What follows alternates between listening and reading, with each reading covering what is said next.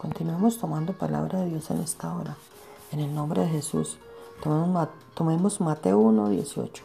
El nacimiento de Jesucristo fue así.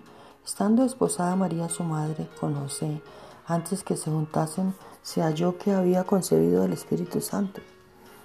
En la cultura hebrea el novio esposaba a la novia, es decir, técnicamente la apartaba legalmente ante su familia y los ancianos o autoridades de la ciudad como su esposa, pero no convivían juntos aún.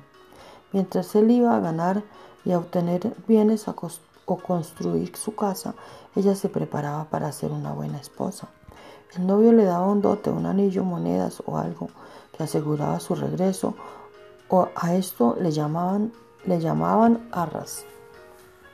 Esto es precisamente lo que el novio, Jesucristo, hizo con la iglesia.